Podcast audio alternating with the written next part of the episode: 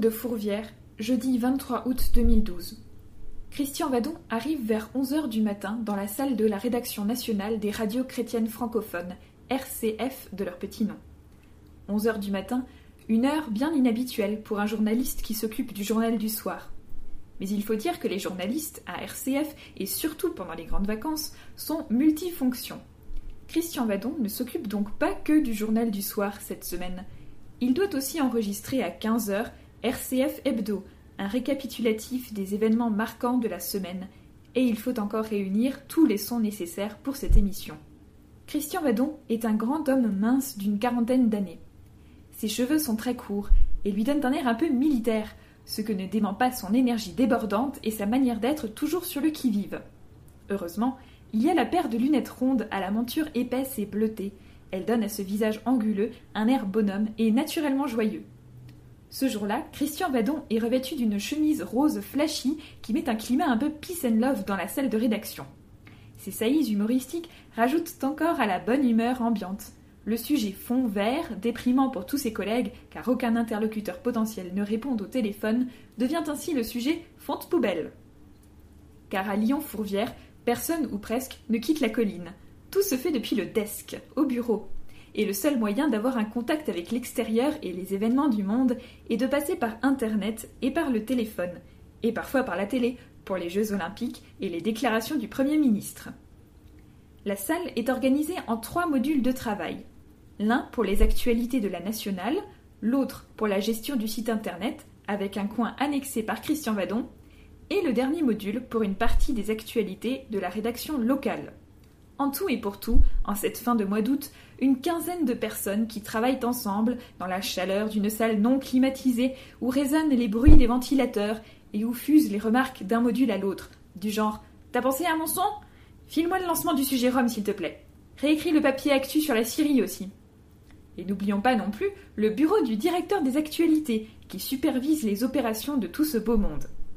C'est sûrement un ancien studio d'enregistrement, car il est pourvu de la vitre habituelle qui permet de tout voir, mais qui ne laisse passer aucun son. Pratique pour les entretiens particuliers du chef avec ses collègues. Moins pratique en revanche pour réunir toute l'équipe deux fois par jour lors des traditionnelles conférences de rédaction. Mais revenons à Christian Vadon.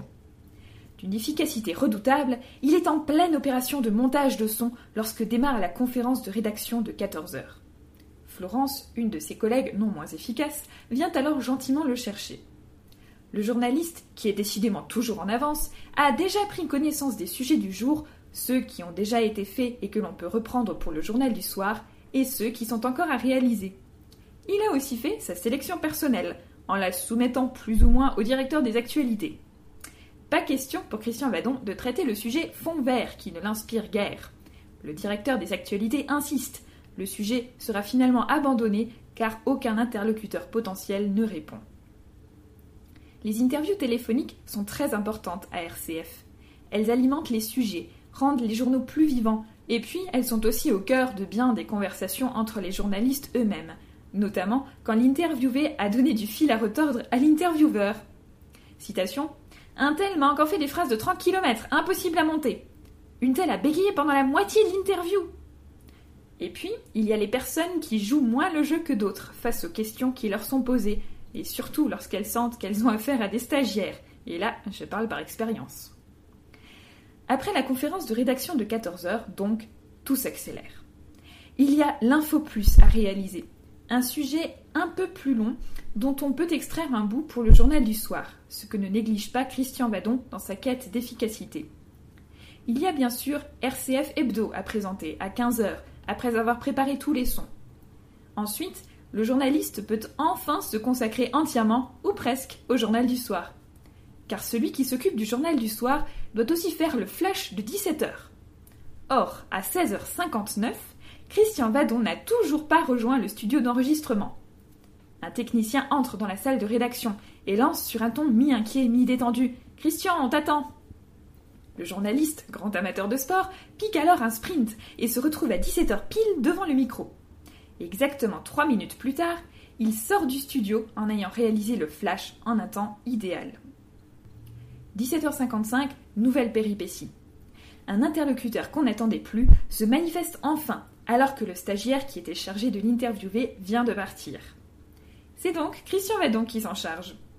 Interview en cabine d'insert, puis montage du son, et puis préparation du lancement et du pied, le tout pour le journal du lendemain. Voilà qui est fait, et qui va rendre bien service à la collègue du matin. À 18h40, c'est-à-dire avec 20 minutes d'avance, Christian Vadon est prêt pour le journal du soir. Heureusement qu'il a de l'avance, car une ancienne stagiaire vient le saluer à ce moment-là. À 18h50, Christian Vadon imprime le conducteur pour la régie, c'est-à-dire le descriptif du journal et des sons à y insérer pour le technicien qui fera équipe avec lui ce soir. 18h58, Christian Vadon est dans le studio. Il attend que la précédente émission soit finie. Il discute avec Renaud, le technicien de la régie. Et enfin, à 18h59, ça y est, Christian Vadon est devant son micro. Sur RCF, il est 19h tout de suite, le journal présenté par Christian Vadon.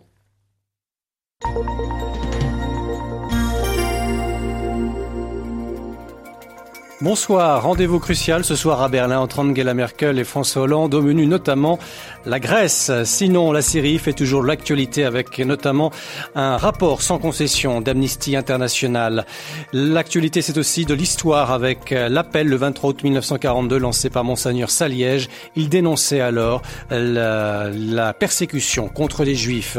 L'actualité, c'est toujours et encore l'économie avec notamment les emplois jeunes, les emplois d'avenir, un projet loi sera bientôt à l'étude au Parlement. Enfin, nous évoquerons euh, bien la concertation sur l'école et notamment les rythmes scolaires. Les parents sont plutôt d'accord pour la semaine euh, de 4 jours et demi. Vous ne l'avez peut-être pas remarqué, mais Christian Vadon a tout simplement oublié de préparer ses titres. Il les a donc tous improvisés. C'est là que l'on remarque l'expérience et le savoir-faire du journaliste. Il blague avec le technicien sur son oubli pendant que le premier son est diffusé, et ils échangent quelques anecdotes.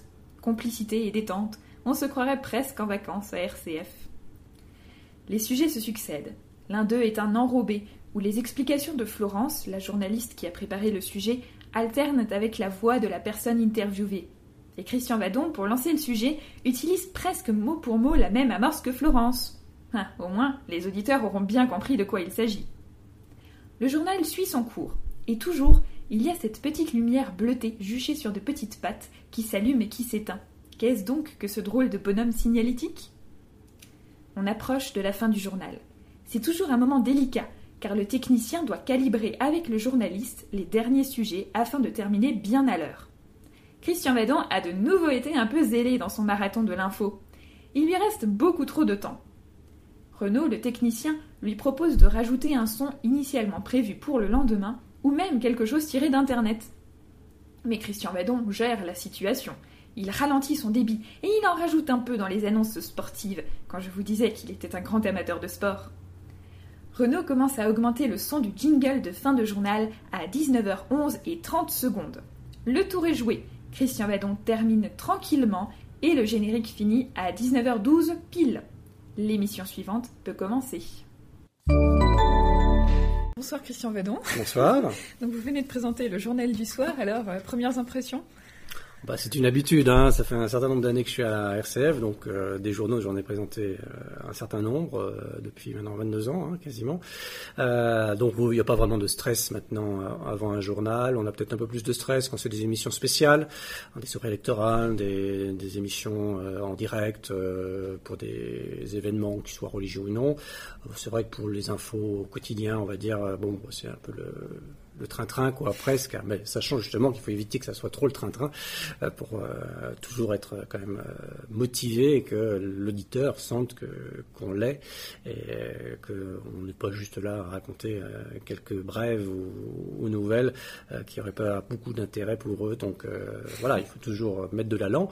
Mais voilà, c'est quand même pas du stress. Et justement, le train-train, on voit qu'il peut aussi se glisser dans des détails. par exemple, les titres en début de journal qu'on oublie parfois Alors, comment est-ce qu'on fait dans ces cas-là ah ben, C'est justement ce qui est arrivé ce soir. voilà, j'ai préparé mon journal et j'ai oublié les titres, donc, ce qui est quand même important puisque ça, ça ouvre le journal, donc c'est pour l'auditeur quelque chose d'essentiel.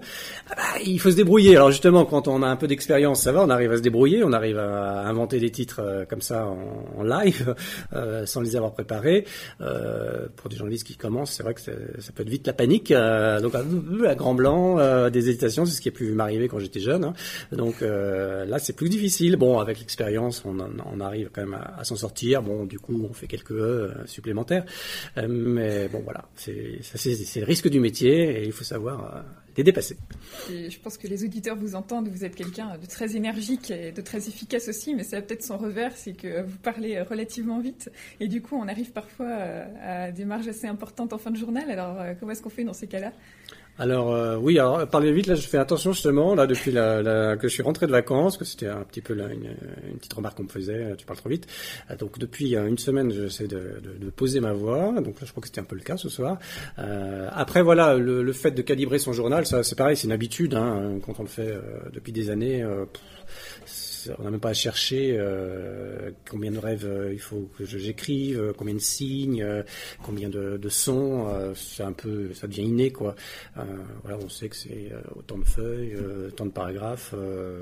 donc on cherche pas trop à, toujours vérifier est-ce que là je vais déborder pas. Et puis il y a toujours la possibilité après au fur et à mesure qu'on développe le journal, en regardant l'horloge, euh, voilà, bah, cette brève, je vais la supprimer. Euh, voilà, on s'arrange comme ça euh, pour éviter de, bah, voilà, d'être trop long, parce que d'être trop court encore ça va, mais d'être trop long c'est toujours embêtant. Et là, on a vu qu'en plus vous, vous étiez assez complice avec celui qui était à la régie, puisqu'il vous a proposé d'ajouter encore un son en dernière minute. Et il y a vraiment des choses qui se font comme ça. Quand on fait du direct, ça c'est essentiel. Hein, le, le, rapport avec le technicien, il faut qu'on en ait des bons. Donc généralement avec l'ensemble des techniciens ça se passe très bien, on, se connaît bien. Euh, donc euh, à partir de là, effectivement, euh, c'est plus facile de gérer les choses. Quoi. Ils me disent tiens là tu as plus de 30 secondes, qu'est-ce qu'on fait, patati patata. Donc on arrive toujours à s'en sortir. voilà, le lien est très important effectivement. Et vous pouvez aussi nous expliquer à quoi sert la petite lumière bleue euh, sur patte euh, qui est au milieu du bureau Eh ben, quand elle est allumée, ça veut dire qu'on est à l'antenne, donc il faut qu'on évite de dire des, bêtises, des gros mots, euh, qu'on évite de parler à ce moment-là aux techniciens, donc il faut qu'on soit un minimum concentré. voilà, tout le travail du, journaliste à la radio, mais c'est encore pire à la télévision parce qu'ils ont l'image, donc ils doivent même pas bouger le, petit doigt, ils peuvent pas se gratter le nez pendant pendant un flash. Nous, on peut le faire à la radio. Ça va peut-être pas durer puisqu'on nous met des caméras un peu partout maintenant dans les studios, euh, pas encore à RCF, mais peut-être que ça arrivera avec le développement du site internet. Donc euh, on résiste, on essaie de faire en sorte qu'on fasse toujours de la radio, donc c'est important. Euh, donc la voix a plus d'importance que le reste. Donc il faut être concentré effectivement. quand c'est allumé, c'est allumé. Quand c'est pas allumé, c'est pas allumé. On parle pas. D'accord. Et maintenant, est-ce qu'on peut faire. Alors, je vais peut-être être un peu indiscrète, mais est-ce que vous pouvez un peu me raconter votre parcours? Comment est-ce que vous en êtes d'abord arrivé à devenir journaliste? Alors ça, j'ai toujours eu l'idée derrière la tête d'être journaliste un jour ou l'autre, hein, depuis petit. Donc voilà, on va dire que c'était, euh, c'est pas quelque chose qui m'est arrivé comme ça du jour au lendemain. Euh, j'ai fait après le bac des études d'histoire. Après j'ai fait l'armée. Il y avait encore l'armée à l'époque. Et puis c'était en rentrant de l'armée en fait par hasard, euh, quelqu'un de RCF, euh, de Radio Fourvière, ça s'appelait comme ça à l'époque, qui travaillait ici, et qui connaissait, il savait que bon, je cherchais plus ou moins à faire quelque chose. Euh, donc il m'a appelé, il m'a dit tiens tu veux pas venir voir la radio? Radio Fourvière, c'est ce que coûte mon père, radio de curé, j'en ai aucune envie, franchement. Je suis quand même venu par curiosité. Puis là, quand j'ai débarqué, alors c'était pas aménagé comme ça d'aujourd'hui, parce que c'est, on a fait beaucoup de travaux depuis. Il fallait vraiment voir à l'époque, hein, c'était autre chose. Euh, des tables complètement désappareillées, euh, c'était du carrelage par terre, c'était assez moche, quoi. Et puis, surprise, beaucoup de jeunes. Ça, je m'attendais pas déjà à avoir des jeunes. Je m'attendais à avoir plutôt des, prêtres, des, bonnes sœurs. Quasiment pas.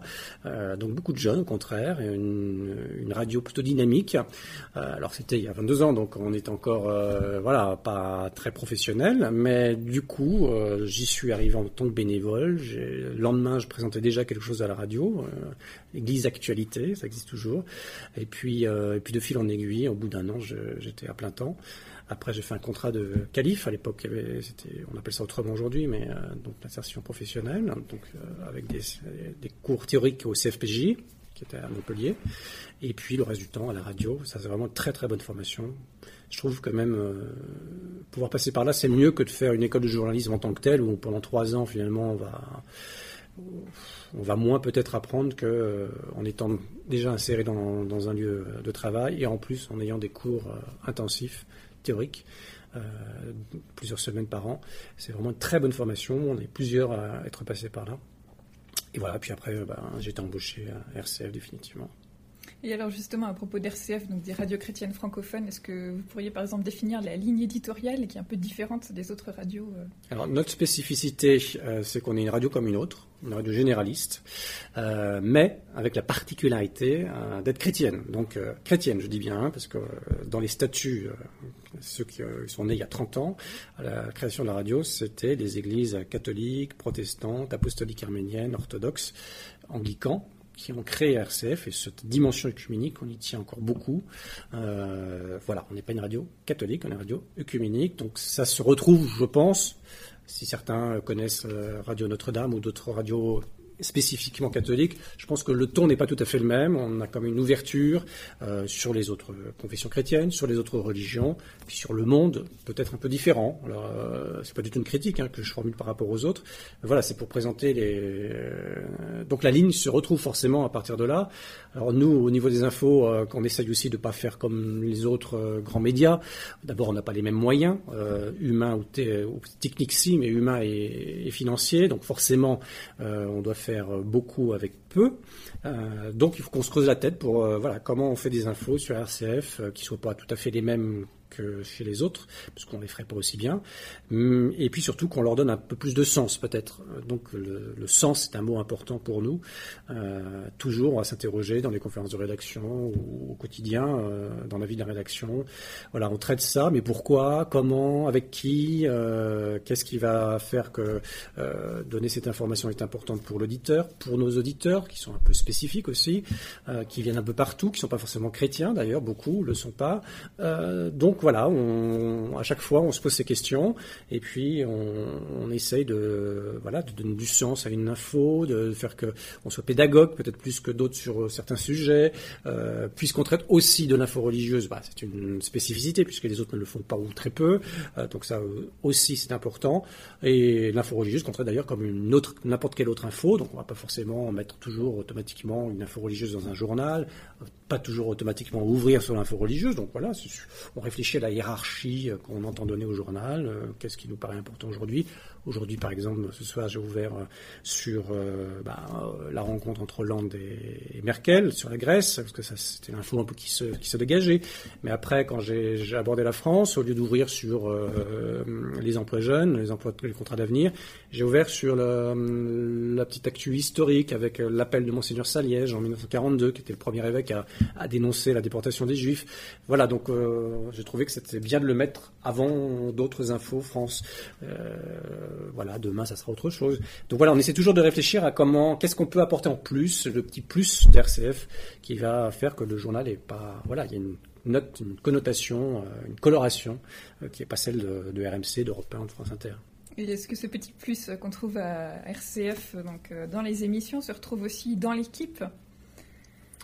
Bah, je pense, oui, parce que déjà si on est sur RCF, c'est que c'est un choix. Euh, même si ça peut être un hasard, comme moi au départ, d'y être entré, c'était pas forcément par vocation. Euh, c'est quand même le fait d'y rester autant de temps, c'est qu'on s'y trouve bien. On s'y trouve bien d'abord parce qu'on est une petite équipe, on n'est pas très nombreux, euh, donc on a des responsabilités qu'on n'aurait pas dans n'importe quelle autre grosse rédaction. Euh, donc on décide ensemble les sujets qu'on va traiter, la façon dont on va les traiter, la hiérarchie. Euh, donc ça c'est riche, quoi, c'est intéressant.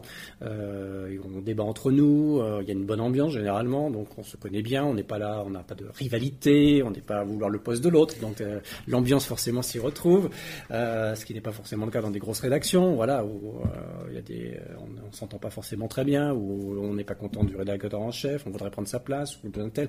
Donc on n'a pas ces problèmes du quotidien qui finalement peuvent être fatigantes, euh, usantes. Donc non, on a une bonne équipe, soudée, petite, mais donc unie, voilà, qui permet, et puis à chacun avec ses convictions. donc on est tous plus ou moins chrétiens, plus ou moins convaincus, plus ou moins pratiquants, avec nos histoires, mais c'est quand même une dimension qui, voilà, qui, ressort et qui est importante si on y reste on accueille beaucoup de stagiaires, des jeunes parfois qui passent, qui ne sont pas forcément dans cette euh, optique, mais qui apprennent, je crois, beaucoup hein, avec nous. Ils sont toujours d'ailleurs RCF aujourd'hui euh, réputés pour, euh, pour être une bonne formation pour pour les stagiaires. Merci Christian Vadon, c'était le journal sur RCF.